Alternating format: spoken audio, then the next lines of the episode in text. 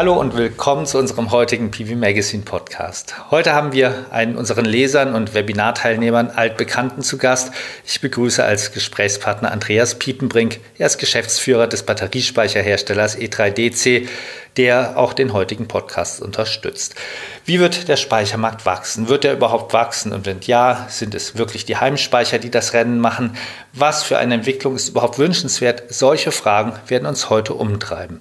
Außerdem werfen wir gegen Ende einen Blick nach Australien, wo es viele Exildeutsche gibt, die im dort boomenden Solar- und Batteriespeichermarkt mitmischen. Wir haben mit einem von ihnen gesprochen. Ich bin Michael Fuß, Chefredakteur von PV Magazine.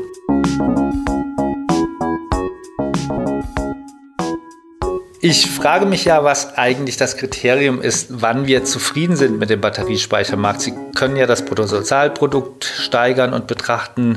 Sie, wir können Installateuren helfen und Her Herstellern helfen, ein Geschäftsmodell zu finden und dann glücklich sein. Oder der Batteriespeichermarkt kann die Energiewende voranbringen oder er kann die Autarkiewünsche von Verbrauchern befriedigen. Herr Piepenbrink, was muss passieren, damit Sie in fünf oder zehn Jahren sagen würden, ja, das war jetzt wirklich eine gute Entwicklung, die wir gesehen haben? Ja, ich denke, dass das Ziel der Gesellschaft sein muss, dass äh, alle Neubauten von Gebäuden mit PV-Anlage und Wärmepumpe laufen sollten. Das Ziel der NF 2020. Ich denke, dass äh, wir sehr viele Elektroautos haben werden und auf einen guten Marktanteil hoffen und eine Akzeptanz seitens des Verbrauchers. Ich denke, wir müssen Häuser auch richtig auslegen auf die Sektorenkopplung und nicht nur auf den Komfortstrom. Und ich denke, wir können zufrieden sein, wenn mehr Handwerker vorhanden sind, damit auch die Anlagen alle gebaut werden können und mein letzter Wunsch wäre, dass man eine Nachfolgelösung für das EEG findet und auch die Zubaukorridore für PV anhebt. Also Batteriespeicher sind für Sie wirklich Zweck zum Mittel, äh, Mittel zum Zweck. Das heißt zum Zweck der Elektrifizierung, die am Schluss zum Klimaschutz dient. Ja, absolut. Die Batteriespeicher sind sozusagen das Grundelement, das setze ich immer voraus. Die werden ja im Wesentlichen auch als mobile Speicher in den Markt getrieben durch das Auto.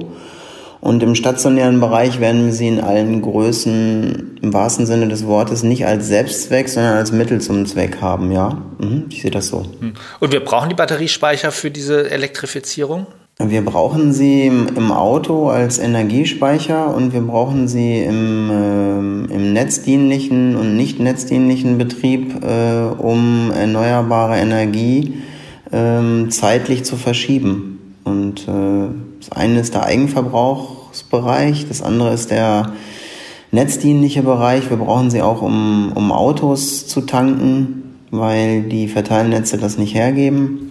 Wir brauchen sie auch im großen Stil, um in netzschwachen und in Ländern mit hohem erneuerbaren Anteil äh, sogenannte Peak-Shiftings zu machen, weil die klassischen Kraftwerke das nicht mehr hergeben. Da gibt es ja, auch, ja auch viele Szenarien zu, die das ja auch zeigen, dass wir, dass wir die Batteriespeicher brauchen. Da gibt es dann verschiedene Größenordnungen, die angegeben werden. Das brauchen wir jetzt gar nicht so im Detail machen, aber es gibt ja eine Diskussion, die immer wieder kommt, nämlich die Frage Heimspeicher oder größere Speicher. Also da gibt es ja verschiedene Größenordnungen. Wir können über Quartiersspeicher reden, wir können über richtige Großspeicher reden. Mhm. Aber es, ich höre wirklich oft den Einwurf, naja, das mit den kleinen Batteriespeichern, das ist bei uns natürlich durch die Regulierung getrieben. Aber mhm. im Prinzip würde es doch viel mehr Sinn machen, Quartiersspeicher zu bauen. Nee, ich denke, dass Ihr Problem und das Problem der Gesellschaft ist, dass sie sich einfach nicht an Veränderungen gewöhnen kann und dass immer noch die Idee ist, dass zentrale und große Kraftwerke äh, wirtschaftlicher und umweltfreundlicher sind als kleine und das Gegenteil ist der Fall. Also ich will es mal so sagen, die Großspeicher sind aufgrund vom Energierecht äh, bisher rein netzdienlich und es gibt kein wirtschaftlich tragfähiges Modell für einen Quartierspeicher. Warum gibt's das nicht? Weil eben das Eigenverbrauchsmodell auf private Investitionen abzielt und das Großspeichermodell dient allein der Netzstabilisierung. Und von daher sind das zwei verschiedene Sachen. Das heißt, wenn der Staat das möchte, kann er gerne auch im großen Stil Eigenstromspeicher im Quartier und im Großkraftwerk machen. Er möchte es aber nicht, weil er die Energiewirtschaft nicht umbauen möchte. Und daher haben wir diese Verhältnisse. Und nur in Ländern, wo Energieversorger wie zum Beispiel in USA und Australien im großen Stil die Lastverschiebung machen müssen, weil sie eben Netzprobleme haben. Dort äh, haben wir halt die großen Speicher. Hm, aber sind Sie denn der Meinung, dass es im Prinzip effizienter wäre, Quartiersspeicher zu bauen als Heimspeicher? Oder gilt da das, was Sie auch nee, am Anfang eben ja, gesagt ich, haben, ich, dass man sich da ich, eigentlich täuscht? Also es ist doch schon immer so gewesen, dass die kleinteilige Ausrichtung wesentlich effizienter ist als die großteilige. Das sehen Sie doch schon bei einem Blockheizkraftwerk. Das heißt, ähm, Fernwärmeverluste und Leitungsverluste und ähm, die Speicherung im großen Stil, ob durch Wasserstoff oder durch Vanadium Redox Flow oder sonstige Techniken, sind extrem verlustreich. Und nur wenn ich die richtige Dezentralität habe, habe ich auch die Effizienz. Das heißt, im Eigenheim muss ich doch den Strom dort verbrauchen, wo er erzeugt wird. Und ich kann den Strom noch nicht außerhalb vom Eigenheim erzeugen. Wenn ich Elektromobilität und Wärmepumpe, wenn ich Klimaschutz haben will, muss ich den dort machen, wo er anfällt. Und ich kann auch nicht Elektrofahrzeuge in der öffentlichen Ladeinfrastruktur laden. Ich muss sie zu Hause laden. Ich kann keine Wärmepumpen bei der RWE aufstellen. Ich muss sie zu Hause aufstellen. Und ähm, ich denke, da liegen einfach fundamentale Fehlannahmen vor, genau wie die Dinge übers Elektroauto. Das heißt, wir werden mittlere Speicher durchs Elektroauto treiben, wir werden sie in der Ladesäule haben, wir werden sie im Gewerbe haben, im Kleingewerbe. Wenn der Staat das incentivieren würde, hätten wir sie auch im großen Stil für den Eigenstrom und für eine gesamtheitliche Energiewende. Der Staat möchte das aber nicht. Und die kleinen Speicher sind doch außerhalb jeder Diskussion, weil sie Eigenverbrauchshelden sind, weil sie Strom, der immer teurer wird, zu 40 Prozent einsparen.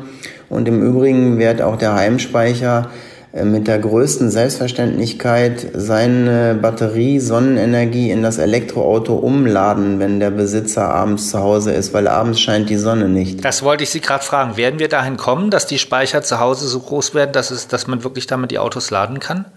Also der Leiter der Elektromobilität von Volkswagen hat mir schon vor zehn Jahren gesagt, dass das absoluter Standard wird. Da kommen wir zur Entwicklung des Speichermarktes. Da haben wir auch schon drüber berichtet. Sie sagen, in der ersten Phase ist der Heimspeichermarkt exponentiell gewachsen und die Phase sei jetzt aber vorüber und in der jetzigen Phase wird das Wachstum kleiner, eher linear sein. Warum ist das so? Naja, wo Sie, Sie haben mehr Erfahrung in der Solarwirtschaft als ich. Ich kann nur sagen, in 2011 und 12 hatten wir einen großen Zusammenbruch der großen PV-Wirtschaft und es haben sich die Kleinanlagen sehr stark durchgesetzt, auch durch die Eigenverbrauchsförderung und durch die Reduktion der Einspeisevergütung. Und man hat jetzt in sechs Jahren eine, man hat jetzt die Technik und die Qualität entwickelt durch diverse Kraftanstrengungen und Förderprogramme man hat den Markt mit Wachstumsraten von 60 bis 90 Prozent auf gut 35.000 äh, Heimspeicher gebracht und stößt jetzt einfach an die Kapazitätsgrenze der Solarbetriebe.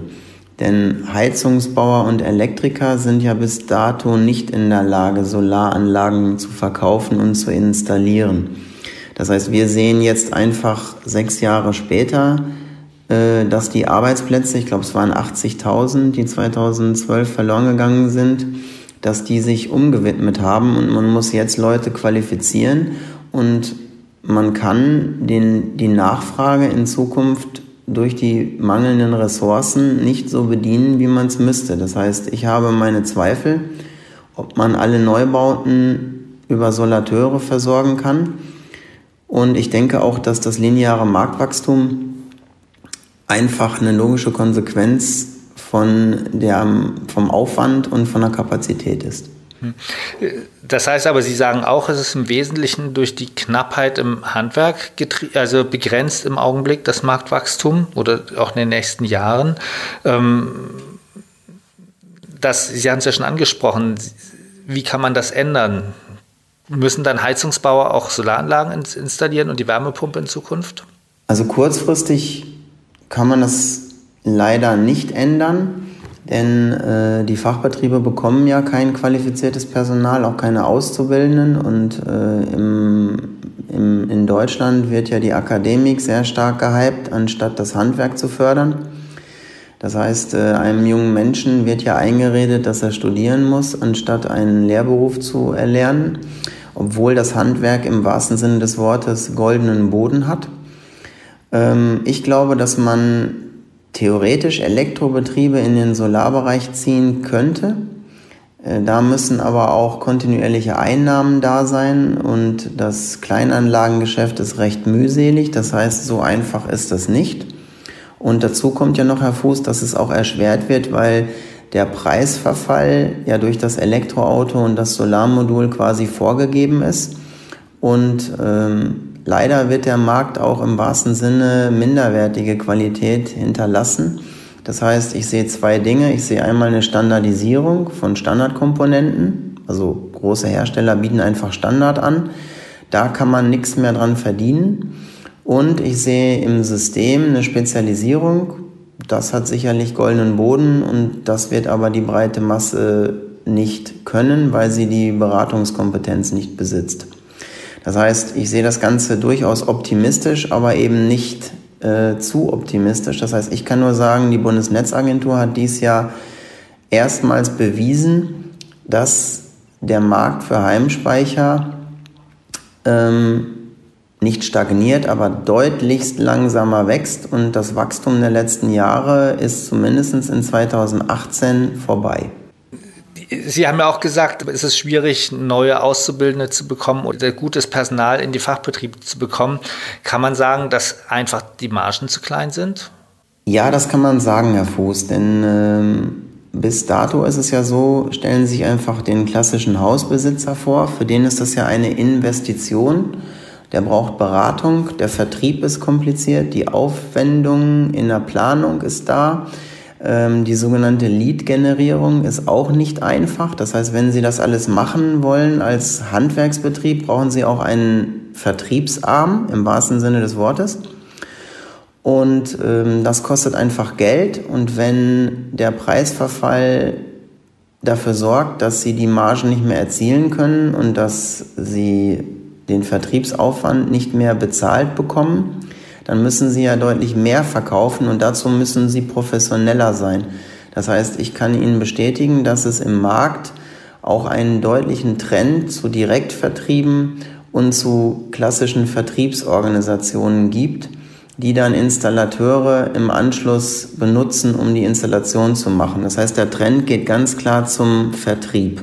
Aber das da, könnte das eigentlich auch positiv sein, dass die sozusagen die Lead-Generierung übernehmen? Ich denke nicht, dass das positiv ist, Herr Fuß. Ich bin da vielleicht zu pessimistisch, weil ich die Entwicklung der Energie- und Heizungswirtschaft kenne. Also die Energiewirtschaft versucht seit acht Jahren im dezentralen Bereich äh, Fuß zu fassen und hat keine profitablen Strukturen, um als Energieversorger PV-Anlagen profitabel zu verkaufen. Und der Heizungsbau tut sich auch sehr schwer. Das heißt, ich kann das nicht bestätigen, dass das geht und in 2018 stehen auch sehr viele Verkaufsbetriebe zum Verkauf. Das heißt, äh, viele Geschäftsmodelle funktionieren nicht profitabel und suchen Investoren. Und ich kann nur für Deutschland und Europa sprechen. Dort sind die Wachstumsraten nicht so, dass man da äh, ein Break-Even-Geschäftsmodell daraus ableiten kann. Das heißt, ich denke, das Geschäft vom regionalen Installateur wird weiter positiv sein, aber auch nicht stark wachsen im Kleinanlagenbereich. Das Geschäft im professionellen Vertrieb wird wachsen, aber nicht profitabel sein. Das heißt, das wird ähm, so wie auch viele andere Geschäfte ein Zwang zur Zukunft sein, der aber noch defizitär bleibt für Energieversorger, für Heizungsbauer. Ähm, nehmen Sie Fissmann, nehmen Sie Weiland, nehmen Sie Bosch. Die suchen alle Kooperationen oder investieren seit Jahren in diese Transformation zur Verstromung. Und ich denke mal, dass der Markt durchaus komplex bleibt. Und dazu kommt ja noch, Herr Fuß, eine Unmenge an Lösungen aus China von unterschiedlichen Herstellern, Batterieherstellern aus Asien, Wechselrichterherstellern. Das heißt, es wird ein sehr fragmentierter Markt und ähm, es wird auch kein Markt, der sehr viel Qualität hinterlässt, weil halt kann nur für Deutschland sprechen, auch sehr viele defizitäre Start-ups unterwegs sind, deren wirtschaftliche Perspektive meiner Meinung nach nicht gegeben ist. Ich würde gerne nochmal auf die Margen zurückkommen für die, für die Handwerksbetriebe. Das, hat, das hatten wir schon mal vor, vor sechs Wochen im Podcast, die, als wir über die fallenden Preise bei den Solarmodulen diskutiert haben, wo die, auch die Frage war, naja, wenn die Preise fallen, dann fallen eben auch die Margen für die, für die Handwerksbetriebe. Ist das zwangsläufig so oder können die Betriebe auch lernen, ihre eigenen Leistungen offen zu bepreisen und dadurch höher zu, mit, mit mehr Gewinn zu verkaufen?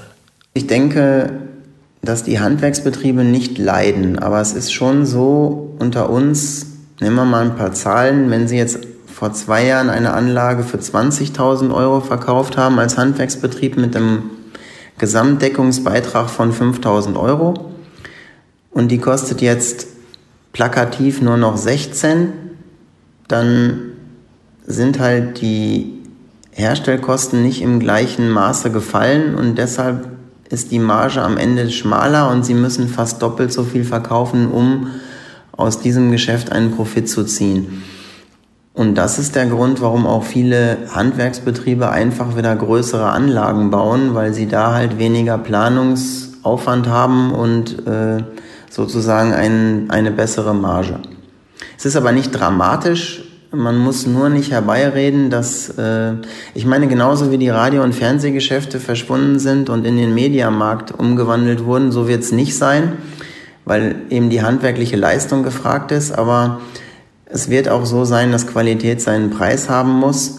Und ähm, von daher wird es vielleicht eine stärkere Fragmentierung geben in Standardanlagen und gute Systemauslegungen und es wird auch sicher einen Unterschied zwischen Bayern und Hamburg geben. Das heißt, äh, das ist regional unterschiedlich. Aber die PV-Betriebe leiden ja nicht. Sie haben das beste Jahr ihrer Geschichte.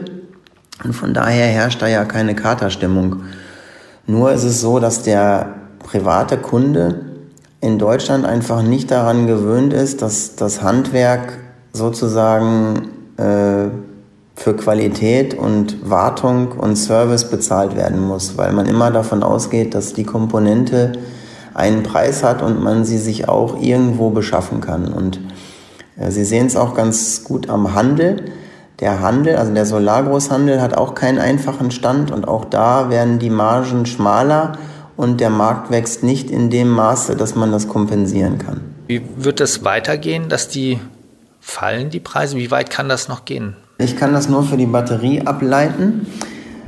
Also ich sag mal, die Wechselrichterpreise, auch die werden noch sinken. Sie wissen, dass Firmen wie Huawei und, ähm, und SunGrow mittlerweile jeweils dreimal größer sind als eine SMA. Das heißt, der Preiskampf aus China wird weitergehen, auch im Wechselrichterbereich. Im Batteriebereich wird der größte Preisverfall äh, stattfinden. Ähm, man sieht es auch daran, beispielsweise kann man ja sagen, die Einkaufspreise für Heimspeicher liegen zwischen 230 und 280 Euro pro Kilowattstunde, wenn wir jetzt direkt beim Hersteller kaufen.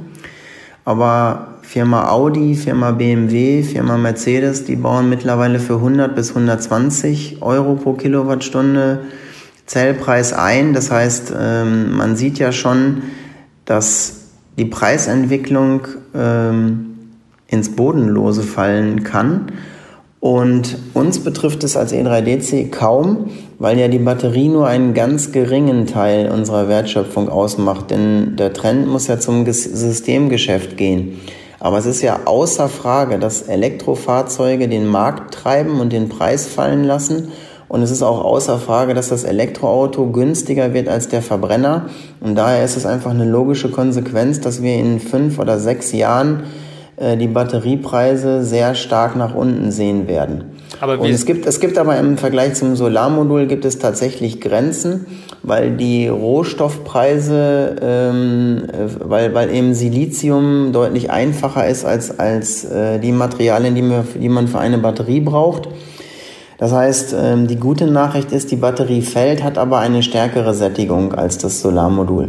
Sie haben es eben ja schon angesprochen, es gibt ja die, die starken Hersteller für Leistungselektronik aus China, die ja dann auch einen Preisdruck verursachen. Wird der auch bei den Batteriewechselrichtern, die zum Beispiel Sie verbauen, eine Rolle spielen? Werden Sie ja, da selbstverständlich. Druck gesetzt? Also ich sage mal, nicht, nicht so stark wie die Batterie fällt, aber im Wechselrichterbereich, ähm, die Kurven sind ja auch von Unternehmensberatungen bekannt. Ähm, da liegen wir ja auch, können wir ja auch ausrechnen und insbesondere bei den großen Batteriewechselrichtern im Gewerbebereich wird das der Fall sein. Wenn Sie über die gängigen Messen sehen, gehen, dann sehen Sie ja schon 50 oder 100 oder noch mehr, äh, noch größere Leistungen und natürlich geht der Trend auch nach unten. Bei uns ist es ja so, wir entwickeln das selbst und durch unsere DC-Technik sind wir da im Preisvorteil. Das heißt, wir können da durchaus mithalten. Aber eine E3DC verkauft auch zehn Jahre Qualität und Software und im System und eine Notstromtechnik. Von daher hängen wir ja nicht am Standard. Wir sind ja sozusagen der neue Standard. Und bei uns kaufen sie halt ein System und keine Komponente. Aber grundsätzlicher Fuß ja der Markt wird eng und ähm, es gibt auch mehr Leute als einen Herrn Dr. Piepenbrink, die den deutschen Solarfirmen keine goldene Zukunft prognostizieren, zumindest den Herstellern. Und ich muss Ihnen nicht erzählen, was mit einer Solar World passiert ist. Das hätte auch fünf Jahre vorher passieren können. Und äh, ähnliche Schicksale drohen langfristig auch den Wechselrichterherstellern. Und dazu äh, müssen die sich klug aufstellen. Wenn sie sehen, wie eine Kostal das macht, hervorragend, würde ich sagen. Wenn sie sehen, wie eine SMA das macht, gut. Aber die meisten Wechselrichter brauchen ein Zusatzgeschäft. Nehmen Sie Fronius, alte Schweißtechnikfirma, die können sich sowas leisten. Das heißt, als reiner Wechselrichterhersteller in die Zukunft zu gehen, das halte ich für sehr, sehr gewagt. Und genauso könnte ich sagen, es macht auch keinen Spaß, Batterien zu bauen. Den Asiaten macht das auch keinen Spaß. Es ist ja staatlich subventioniert. Oder die Leute, die es im Heimspeichermarkt machen, wie ein LG oder Samsung, die machen es ja, weil sie bereits ein bestehendes Automotive-Geschäft haben, in das sie investiert haben und sozusagen Derivate erzeugen. Das heißt, Herr Fuß, Sie werden das nicht schaffen, dass ich Ihnen eine profitable Zukunft äh, für Systemhersteller jetzt erzähle, wenn gleichzeitig die Preise fallen. Das wird sehr, sehr schwierig. Und für den Endkunden kann ich nur sagen, äh, der muss halt auf Marke und Qualität setzen, wenn er in zehn Jahren auch noch Service haben möchte. Jetzt haben wir wirklich fast alle Trends besprochen, nämlich sowohl den wirtschaftlichen als auch den Preistrend. Aber es gibt ja auch bei den Batterien noch Entwicklungen. Da gibt es verschiedene Chemika äh, Chemikalien, auf denen man die Batterien bauen kann. Ähm, was wird da noch passieren? Also wir, ich komme ja historisch, habe ja eine sehr starke Affinität zum Auto und äh, man kann ja momentan schon sagen, dass 80 bis 90 Prozent des gesamten Energiespeichermarkts äh, sozusagen auf automobiler Zellherkunft äh, äh, basiert. Und es gibt ja das Eisenphosphat, was sehr stark aus China getrieben wird. Brauche ich nur sagen, BYD, Lishen, ähm, ATL und nicht zuletzt kleinere Firmen wie Pylontech. Ähm, die fördern das ja, weil der Staat das fördert. Und ich sage mal eine Prognose. Ich sehe jetzt technisch ähm, keinen absoluten Vorteil, aber es ist vielleicht so ein bisschen, auch wenn der Vergleich jetzt hinkt, so ein bisschen wie Benzin und Diesel. Wir werden wahrscheinlich in zehn Jahren auch 50 Prozent Eisenphosphat haben im Markt. Und ähm, ich sehe einen Vorteil bei Eisenphosphat, das ist, dass der Rohstoff Kobalt nicht drin ist und dass es vielleicht ein bisschen einfacher ist, ähm, an diese Rohstoffe zu kommen. Trotzdem sind alle Hersteller ausnahmslos aus China und man hat dann auch wieder andere Beschaffungsprobleme. Ich würde mal sagen, ja, es gibt, es gibt den sehr positiven Trend, dass eine zweite Zellchemie aus China getrieben wird und die wird auch im Weltmarkt verfügbar sein. Ähm, ob die besser ist, das sei mal dahingestellt. Sie ist auf jeden Fall schwerer. Das heißt, ähm, man hat auch deutliche Nachteile. Und ähm, da sie nicht aus dem Automobil kommt, ist sie ja auch dem preislich im Nachteil und qualitativ rein von äh, vom Total Throughput und von ähm, von der Zyklenfestigkeit kann ich keine Vorteile erkennen, denn äh, Sie brauchen ja bloß die Garantien lesen, die ein BYD im, im äh, Solargroßhandel reinschreibt und äh, da stehen halt keine 8000 Zyklen, sondern 4000. Hm. Sie besuchen ja immer wieder potenzielle Batterie- oder Batteriezelllieferanten in Asien und waren auch diesen Sommer dort. Deswegen interessiert mich da doch nochmal Ihren Blick auf die Herstellung genauer. In den Medien lesen wir derzeit viel darüber, wie sich China entwickelt und Schlüsselindustrien besetzt. Und andererseits lesen wir auch gerade darüber, dass in Deutschland Herr Altmaier eventuell, der Bundeswirtschaftsminister, eine Batteriezellfertigung unterstützen will.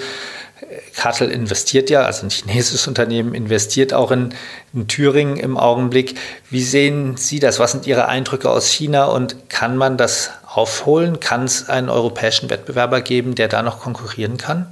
Ich kann nur Folgendes sagen. Die deutsche Automobilindustrie baut nicht auf eigene Zellherstellung, sondern sucht sich strategische Partner, die über chinesische Fördermilliarden groß geworden sind, siehe CATL und ich persönlich kann nicht erkennen, was daran falsch ist, wenn eine deutsche Automobilindustrie sich im Tesla-Stil ausgewiesene Zellexperten hier lokal aufbaut und dort investiert, wie BMW das zum Beispiel tut.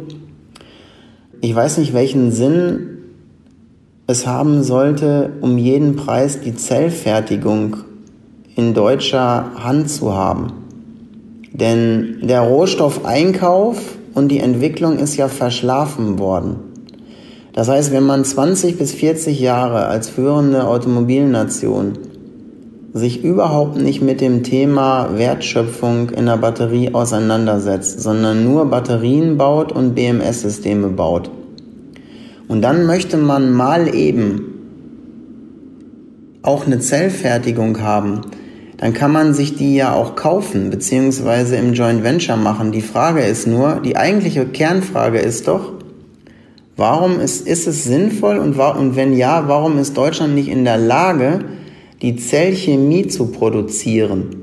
Und die Antwort ist, weil hier überhaupt keine Kultur dafür da ist. Weder eine Investitionskultur, noch eine Entwicklungskultur, noch eine Wirtschaftsförderung. Und man kann vielleicht in den Supermarkt gehen und Bananen kaufen, aber deshalb kann man sie noch lange nicht selber anbauen. Ich kann nur sagen, ich sehe keinen wirtschaftlichen Nachteil darin, wenn Firmen wie LG, Samsung, CATL und wie sie alle heißen, weltweit im Joint Venture mit Automobilherstellern, so wie es alle Zulieferer machen, vor Ort sind. Das heißt, wenn die dann in Deutschland Fabriken bauen zum Beispiel? Sie können in chinesische Elektroautos nur Batterien einbauen, die in China gefertigt worden sind. Das ist der Grund, warum LG und Samsung und Panasonic in China fertigen. Was ist daran falsch? Ich, frage, ich stelle mal eine Gegenfrage, Herr Fuß. Sie machen jetzt 20 Jahre Solarindustrie. Warum ist es nicht möglich, in Europa Solarmodule selber herzustellen und Zell, eine profitable Zellfertigung zu machen? Oh, das ist und ja gerade ein großes Thema wieder, wird ja gerade wieder viel diskutiert und mir hat da die Antwort von dem Andreas Bett, also Direktor vom Fraunhofer ISE, gefallen, der gesagt hat, naja, damit ein Investor kommt, will er ja auch sehen, dass der Markt dann da ist, wenn er investiert hat. Und da kann er sich im Augenblick in Europa nicht sicher sein. Inse? Und auf das Auto übertragen kommt genau die gleiche Antwort raus. Nochmal, die deutsche Autoindustrie hat keinen Nachteil dadurch, wenn sie es schafft im Joint Venture, BMW macht's vor, Tesla hat's vorgemacht mit Panasonic, Volkswagen macht's auch mit CATL vor, wie man sich die Wertschöpfung an die Fabrik holt und dabei erstmal keinen Nachteil hat. Denn vergessen Sie nicht, die Wertschöpfung im Automobil ist auch die Zelle, aber die Zelle ist nur ein kleiner Teil des Elektroautos. Und die weitaus größere Wertschöpfung ist die Batterie selbst, das Gehäuse, das BMS, äh, die, die Antriebstechnik, die Karosse und das Interieur. Und selbst wenn es die Zelle wäre, wäre ja nicht die Frage, wäre ja nur die Frage, wie abhängig wird man und wie, welchen technologischen Nachteil hat man. Und in einem Land, was noch nie im Leben vernünftige Batteriezellen entwickelt hat, weil die Wirtschaftspolitik total verfehlt ist, da will man auf einmal etwas aufholen. Das ist doch gar nicht machbar. Und das Problem von Deutschland ist, dass Politiker lieber in Universitäten und Bildung investieren als in Industrialisierung. Und das ist eben genau der Unterschied zu China. In China gibt es eine gerichtete Wirtschaftspolitik, die auf Zukunft ausgerichtet ist. Und das gibt es in Deutschland nicht. Und da muss ich auch mal den Frank Thelen zitieren. Hier gibt es weder Digitalisierung und zugehörige Investitionen. Hier gibt es auch keine GAFA-Firmen wie Google, äh, Amazon, Apple und Facebook, weil eine solche weil die Kapitalstruktur und die, und die unternehmerische Struktur hier fehlt und weil das politisch nicht gewollt ist. Und, und, die Erneuerbar und die Erneuerbaren und das Elektroauto sind politisch auch nicht gewollt. Sie sind geduldet. Macht Ihnen das Angst? Mir macht das mir macht das Angst, ja, aber ähm, da ich ja die Industrie gut kenne, wird sie sich schon wird sie sich schon darauf einstellen. Und glauben Sie es mir mal, wenn, wenn in der Politik, wenn der Bundestag nur noch von Berufspolitikern besetzt ist und die deutsche Automobilindustrie jedes, jedes Mal aus deren Sicht zu Recht an die Wand genagelt wird, dann muss man sich auch nicht wünschen, muss man sich auch nicht wundern, wenn wir mal eine Konjunkturkrise kriegen. Ich kann nur sagen, Herr Fuß, die Erneuerbaren haben es in Deutschland weit gebracht. Europa ist im Speicher ein guter Markt. Europa baut die besten Elektroautos und den Rest muss man sich jetzt erarbeiten. Und die Art und Weise, wie Volkswagen, BMW und Mercedes das machen, ist aus Sicht von vielen Unkundigen zu langsam, das stimmt. Aber ich könnte ja auch mal fragen, wo ist die Ladeinfrastruktur und nicht nur, wo ist die Zellfertigung? Ich schließe ja immer gerne auch mit positiven Ausblicken. Immerhin hat das Weltwirtschaftsforum ja gestern gemeldet, wenn ich die Medien richtig verfolgt habe, dass Deutschland bei der Innovationsfähigkeit ganz vorne liegt im internationalen Bereich im Augenblick, was auch immer für Parameter die da abfragen. Das ist ja auch so, Herr Fuß. Und wir haben die beste Konjunktur, wir haben die niedrigste Arbeitslosigkeit, wir haben den höchsten Sozialstandard. Das ist ja überhaupt nicht die Frage. Wir reden ja hier über Luxusprobleme. Und die Frage ist, ist Deutschland in der Digitalisierung und in erneuerbaren Energien und in der Elektrifizierung der Infrastruktur und der Gesellschaft richtig aufgestellt? Und die Antwort ist proportional zur Industriestärke natürlich nicht. Und andere aufstrebende Länder wie USA und äh, Asien, die sind erstens hungrig und zweitens haben sie einen völlig anderen Zugang zum Kapitalmarkt. Jetzt sind wir beim Ausland und ich will so einen kleinen Schwenk wegfinden von der Herstellung, weil wir haben noch einen anderen Beitrag. Ich will in einen anderen Markt schauen, der gerade sehr interessant wird. Und viele deutsche Firmen haben ihn sicher bereits angesehen. Auch Sie, Herr Piepenbrick, waren schon dort. Das ist Australien. Und bevor wir darüber reden, spiele ich ein Gespräch ein, das mein Kollege, der Jonathan Gifford von unserem internationalen PV Magazine auf der All Energy geführt hat. Das ist die große australische Energiemesse, die vor einigen Wochen stattgefunden hat. Und er hat dort mit Domus Yildiz gesprochen. Er, der ist Geschäftsführer von Balvare in Australien und er hat darüber gesprochen, wie man als Deutscher den dortigen Markt erlebt. Wir sitzen zusammen beim All Energy Australia in Melbourne und das ist das erste Mal, wir haben ein großes Team von äh, PV Magazine. Andrea Jaromirs sitzt bei uns und wir sitzen zusammen mit, ähm, mit Dumush Yildiz, ist der Geschäftsführer von, von Biver ARE Dumush. Ja. Du bist eine lange Zeit in, in australischen Markt und, und was findest man hier in Australien, Solar und Speicher? Viel Sonne, viel Sonne. Und als ich, als ich am Anfang angefangen habe, ähm, ich bin ein paar Mal, wenn ich rein und raus bin nach Australien, an der Grenze halten sie mich immer an am Anfang. Und da war immer die Frage, was machst du hier? Da musstest du immer wieder erklären, ja, ich mache Solar. Oh, great country to do solar, isn't it? Das war ganz am Anfang, als ich nach Australien kam. Ich mir gedacht, ja, generally yes. Ja, aber es hat, es hat immer politische Probleme gegeben mit Solar. Es hat aber, also ich würde jetzt sagen, was findet man? Man findet die Sonne. Die Leute sind sehr offen für Solar. Das war immer das Gute an Australien, dass alle lieben sie ihre Sonne und alle denken, Solarenergie ist die Zukunft für Australien. Das fand ich immer ganz gut eigentlich hier. Okay, und 2018 ist dann auch ein richtiges Jahr für, für, für Australien Solar. Ja, ist es. Ja, wenn man guckt, wo es angefangen hat und wo wir jetzt sind, bei fast 1 Gigawatt. Und vorhin hatte ich ein paar Gespräche mit ein paar Projektentwicklern, die denken, dass es nächstes Jahr fast 6, 6 Gigawatt an Projekten geben wird, große Projekte, ist es schon ein großer Sprung von am Anfang, wo als ich hier kam, waren es vielleicht 1,5 Megawatt an Installationen. Jetzt sind wir bei 6 Gigawatt. Das ist schon viel. Ne?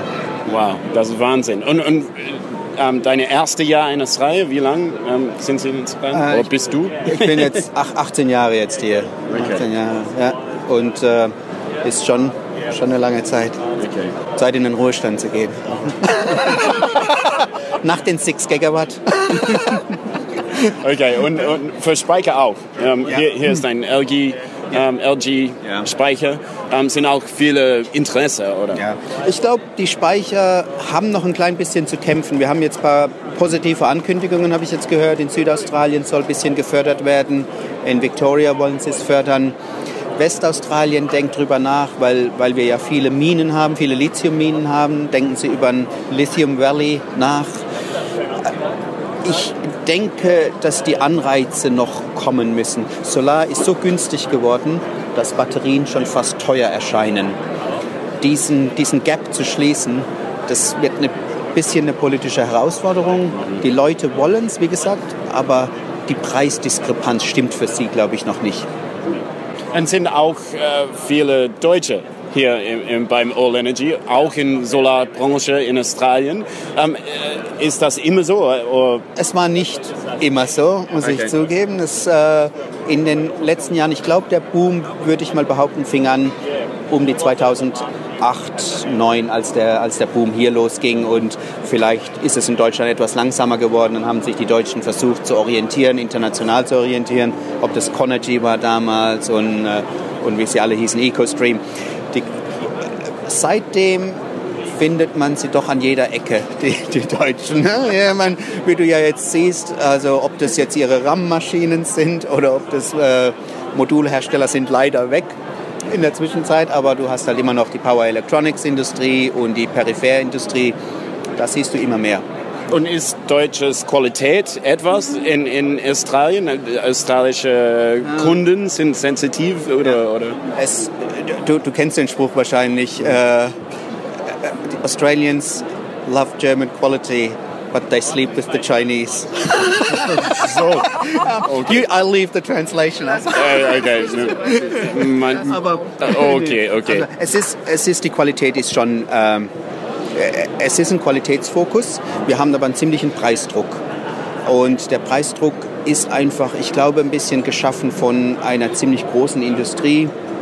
Und ähm, wenn ich sage große Industrie, wir haben ziemlich viele Installateure und es ist etwas ein etwas erratic Market, wo die Preise zu arg runtergetrieben werden. Und ich, ich glaube immer noch, dass Qualität seinen Platz hat und dass Deutsch immer noch als gut angesehen wird. Es gibt halt immer weniger, muss ich sagen, deutsche Produkte im Markt. Ja. Auch wenn wir viele Deutsche sehen in dieser Industrie, es ist halt noch SMA, die übrig geblieben sind vielleicht und jetzt versucht SolarWatt wieder reinzukommen. Aber sonst, ja, Okay, okay, interessant. Und ist auch ein, ein deutsche Solar-Community oder, oder australische deutsche Solar-Mafia oder so? Ja, ist, ist schon. Ich meine, du hast es ja schon gesehen, da ist Schletter, Beiweis jetzt hier ne? und äh, unsere alten Freunde von Conergy, glaube ich, tummeln sich auch noch irgendwo rum. Wem sie jetzt gehören, ist immer mal fraglich, aber und es gibt viele Professionals aus Deutschland, die, die hier rumlaufen. Okay. Also schon ganz interessant. Äh, Und was vermisst man denn besonders hier in der deutschen Community? Du hast es vorhin angedeutet. Ja. Ja, viel Sonne, aber was gibt es hier nicht? Es gibt keinen gebackenen Käsekuchen, weil es einfach keinen Quark gibt. Das ist, das ist wirklich tragisch. Eine Nachricht für Michael Fuß. Genau, genau. Das ist äh, wichtig für, für Dr. Fuß äh, Quark zu finden. Aber vielleicht Dumisch hat ein paar Tipps. Ja, ich denke, wir müssen einfach all die bedrängen, dass sie doch mal gucken müssen, weil Knoppers gibt es jetzt. Knoppers war ein anderes Problem. Aber, und meine, meine Frau, die ist ja aus Australien, die hat immer Toffifee gemocht. Immer wenn ich nach Deutschland bin, can you bring back some Toffifee? Wie sie es genannt hat. Jetzt gibt es das bei Aldi. Das ist jetzt auch vorüber. Quark, also Knoppers, Toffifee, Quark. Okay, Gott sei Dank. Thomas Jülich, vielen, vielen Dank für, für deine Zeit. So, meine Kollegen machen sich, wie Sie gehört haben, gerne über meine Quarkspeisen lustig, die ich hier auf mittags zu mir nehme. Aber Scherz beiseite, Herr Piepenbrink. Ähm, Sie waren ja auch in Australien. Ähm, was haben Sie gesehen, was für uns interessant ist? Ja, wir sind ja mit der Haga Group weltweit aufgestellt und Haga Australien hat ja auch äh, einen großen Marktanteil im, äh, im Elektrohandwerk. Ich habe folgende Eindrücke gewonnen. Der grundlegende Unterschied, ähnlich USA, ist erstmal, dass der Staat massivst die Investitionen fördert. Das heißt, über diese Short-Term Credit Geschichte ist der Kaufpreis für den Endnutzer deutlich niedriger, sodass die Amortisationszeit ungefähr bei der Hälfte liegt. Das heißt, wenn Sie in Australien sind und ein Eigenheim haben, dann sind Sie da in fünf Jahren mit durch. Das heißt, Sie haben eine völlig andere Einstellung zu der Technik als der Deutsche. Der kauft sich's fürs Leben und baut sich's in sein Steinhaus. Und der Australier, der macht es primär als Geldanlage. Und äh, lustigerweise ist da auch kein Qualitätsanspruch da, weil, äh, Entschuldigung, dass ich das so sage, aber die Art und Weise, wie die Solaranlagen da aufs Dach gebaut werden und wie die Wechselrichter und Speicher außen an die Wand gebracht werden, hat wenig mit Qualität und Anspruch zu tun. Das ist einfach äh, für deutsche Verhältnisse untragbar. Dann müssen Sie noch wissen, dass in Australien ja die Anlagen sehr klein sind, weil es eben ein einphasiger Markt ist primär. Das heißt, äh, weil die Sonne scheint und weil ähm, die das ganze Jahr scheint, äh, hat man früher sogar nur zwei bis drei kW-Anlagen gehabt. Man hat jetzt sechs bis sieben kW-Anlagen. Das heißt, das ist alles übersichtlich. Sie sollten noch wissen, dass ähm, das Projektgeschäft, was eine BayWa macht, nichts mit dem Residential zu tun hat. 80 ähm, Prozent läuft auch über den Großhandel in Australien. Das heißt, äh, die verkaufen Standard. Das heißt, die haben, sind mehr oder weniger Logistikdienstleister als Berater. Und ähm, im Heimspeicher ist tatsächlich so, es sind nur 20 Prozent, also im, im Heimbereich sind nur 20 Prozent mit Speicher, weil der Speicher halt ähm, tatsächlich lustigerweise die Rentabilität etwas verschlechtert. Aber er ist sehr beliebt, Aufwärtstrend und äh, auch im Commercial-Bereich ähm, gibt es dort gute Lösungen. Es gibt auch tolle Installateure, die also richtig viel ähm, arbeiten und äh, hunderte von Anlagen schrauben. Ähm, der Markt ist grundsätzlich sehr preisgetrieben, das stimmt. Also es werden auch nur die, die Chinesen und die großen Wechselrichterhersteller und Batteriehersteller im Standard überleben. Das heißt, äh, Stichwort Solar Edge, äh, LG, BYD, Stichwort Enphase etc. Die ganzen Startups, die man sieht, unter anderem auch Sonnen, wie weit die kommen, werden wir sehen. Meiner Meinung nach äh, verdient auch dort die Hälfte der Firmen kein Geld. Und äh, nur die großen Standardisierungen werden das machen. Und, aber der fundamentale Unterschied ist halt, dass der Staat das will und dass äh, in Australien eben äh, wahrscheinlich tatsächlich Wachstumsraten da sind. Ob es aber wirklich mehr als 15.000 Heimspeicher sind in Australien, das konnte mir niemand bestätigen. Und von daher sagen wir mal, Australien ist ein, ein toller Markt, aber eben für, für sehr kleine Qualitätsansprüche und für Standardlösungen. Das heißt, ähm, fundamental ist es ist es ein Markt für Sie? Also wir, wir prüfen den Einstieg, ähm, aber bei uns ist Profitabilität wichtig und ähm, dass dem Kerngeschäft, dass das Kerngeschäft Sinn macht. Also wir könnten uns auch vorstellen, dreiphasige Lösungen anzubieten. Allerdings äh, muss ich sagen, Herr Fuß, äh, so ein Geschäft muss ja auch Sinn machen. Und der Sinn kann ja nicht sein, jahrelang Geld zu verbrennen. Von daher muss man sich das sehr gut überlegen. Ich meine, ich stelle mir äh, das ja so vor, von hier aus gesehen, dass man als Eigenheimbesitzer in Australien wirklich autark werden kann. Dort hat man das Winterproblem nicht, was wir in Deutschland haben. Das heißt, mit Speicher und Solar müsste man doch eigentlich autark werden können dort. Ist das, das ein Treiber? Ähm, das interessiert die Leute dort teilweise überhaupt nicht.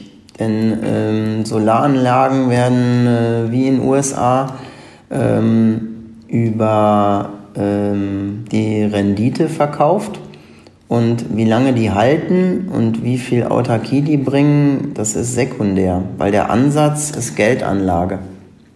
Und der Staat möchte es natürlich über das Clean Energy Council getrieben, möchte schon ganz klar den Anteil der Erneuerbaren hochbringen und so Staaten wie South Australia, die wirtschaftlich schwach sind, oder Victoria, die wollen halt die wollen halt auch die Energiewende. Aber ähm, genau wie in Deutschland ist halt 80 Prozent der Energiewende erstmal große Solarprojekte, um halt die Kohlekraftwerke schrittweise zu substituieren. Und der Residential-Bereich ist halt eine Spielwiese für, ähm, für Finanzanlagen. So sehe ich das. Also muss man ganz klar sagen, ist ein Riesenunterschied und äh, im Aber Übrigen ähn ähnlich USA. Sind Sie in den USA unterwegs mit E3DC? Nein, sind wir auch nicht. Ähm, USA wird auch ein toller Markt, aber auch dort muss man zwei Sachen wissen. USA ist groß und ähm, zum Zweiten auch dort ähm, muss man sehr genau wissen, was man tut. Da hätten wir aber wahrscheinlich langfristig wirtschaftlich bessere Chancen. Was ich ja schon sehr interessant finde, was Sie mit dem Autarkiewunsch gesagt haben, weil der ist ja in Deutschland bisher ein größerer Treiber gewesen, einer der großen Treiber gewesen für, den, für die Entwicklung des Heimspeichermarktes. Ähm, wie sehen Sie das in Deutschland? Wird das weitergehen, dass das ein Treiber ist? Und wird das vielleicht noch weiter darüber hinausgehen? Wir hatten, ich hatte es schon angesprochen, in Deutschland sind ja die Wintermonate das Problem, um wirklich richtig autark zu werden. Da könnte man natürlich auch über technische Lösungen nachdenken. Wird sowas kommen? Wird das dann noch auf Interesse stoßen? Fangen wir mal mit dem letzten an. Also die, die sogenannte Winterlücke kann man ja marketingtechnisch durch äh, eine Aufrechnung der Einspeisevergütung gegen den Reststrom äh, gut argumentieren. Das heißt, wer in Deutschland seine Solaranlage richtig auslegt, der braucht ja keine Cloud, sondern kann, ist sowieso schon auf null laufende Energiekosten. Das heißt, in, in Deutschland spielt die Winterlücke keine, keine Rolle wirtschaftlich und ähm, durch den Klimawandel haben wir mittlerweile auch Autarkiequoten von 80 Prozent mit Wärmepumpe und Elektroauto bei richtiger Auslegung.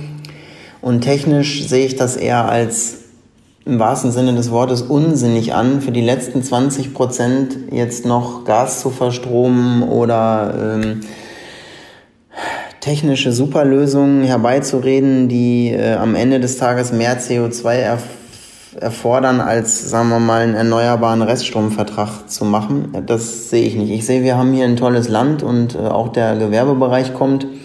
Ich würde sagen, da braucht man jetzt technisch nicht mehr viel. Und ja, die Marktentwicklung sehe ich sehr, sehr positiv, Herr Fuß, weil äh, eben ich ein großer Fan vom Elektroauto bin und das Elektroauto den Markt treiben will, weil es ist und bleibt des Deutschen liebstes Kind, das Automobil. Vielleicht nicht in Berlin, aber in allen PV-starken Rural Areas. Und ähm, ich sehe das alles sehr positiv. Und äh, das Schönste ist ja, dass die Einsparverordnung äh, auch die großen Heizungsbauer dazu treiben wird, dass sie sich mit PV, Speicher und Wärmepumpe auseinandersetzen. Und das ist ja nur erstmal für den Klimaschutz eine tolle Nachricht. Und äh, das kann man jetzt wieder auch kleinreden, aber jetzt freuen wir uns doch erstmal, dass im, äh, sagen wir mal, im kleinen Bereich des, äh, der neuen Gebäude, dass da für das Klima was gemacht wird und dass sozusagen die Solaranlage aus dem äh, ja, äh, aus, aus der Schmuddelkind-Ecke raus ist und Solar eine allgemein akzeptierte Haustechnik wird. Das ist nicht nur ein schönes Ergebnis, sondern auch ein schönes Ende für unseren fünften Podcast, der uns ermöglicht wurde durch das Sponsoring von E3DC. Wir haben mit dem Geschäftsführer des Speicherherstellers Andreas Piepenbrink gesprochen. Vielen Dank, Herr Piepenbrink. Wie immer freuen wir uns, wenn Sie uns Feedback geben. Unsere E-Mail-Adresse ist podcast@ pv-magazine.com. Sie finden uns bei SoundCloud und iTunes, Apple Podcast. Dort können Sie die Podcasts auch abonnieren und mitnehmen. Auf unserer Webseite unter www.pv-magazine.de finden Sie die Podcasts im Menü Themen links oben.